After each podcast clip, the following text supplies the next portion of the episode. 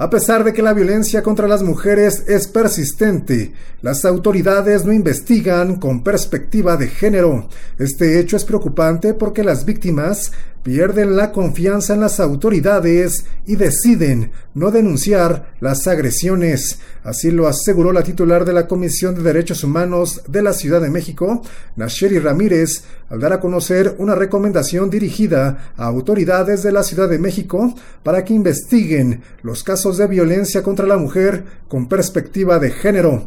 Ramírez Hernández señaló que las mujeres que denuncian son revictimizadas y las autoridades además no llevan a cabo una debida diligencia. La violencia contra las mujeres es persistente. Se manifiesta en tipos y ámbitos distintos. De acuerdo con la encuesta nacional sobre la dinámica de las relaciones en los hogares del INEGI, para el 2021, más del 70% de mujeres de 15 años o más ha experimentado al menos un incidente de violencia que puede ser psicológica, económica, patrimonial, física, sexual o de discriminación en al menos un ámbito y ejercida por cualquier persona agresora a lo largo de su vida. De forma específica, la violencia sexual a nivel nacional ocupa el segundo lugar con un 49.7%, precedida por la violencia psicológica que tiene el 51.6%.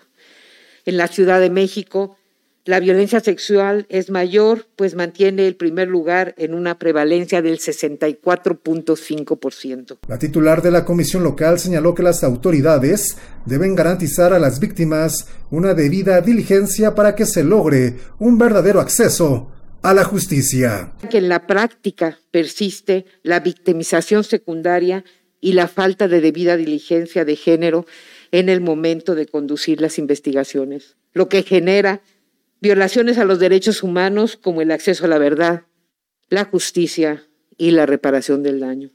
El derecho de la mujer a una vida libre de violencia se traduce en la obligación de toda autoridad de actuar con perspectiva de género. Las autoridades deben adoptar medidas integrales para actuar con debida diligencia, pues incumplir con esa obligación desde los órganos de investigación y de los impartidores de justicia puede condicionar el acceso a la justicia de las mujeres por invisibilizar su situación particular. Para Pulso de Radio Educación, Sosimo Díaz.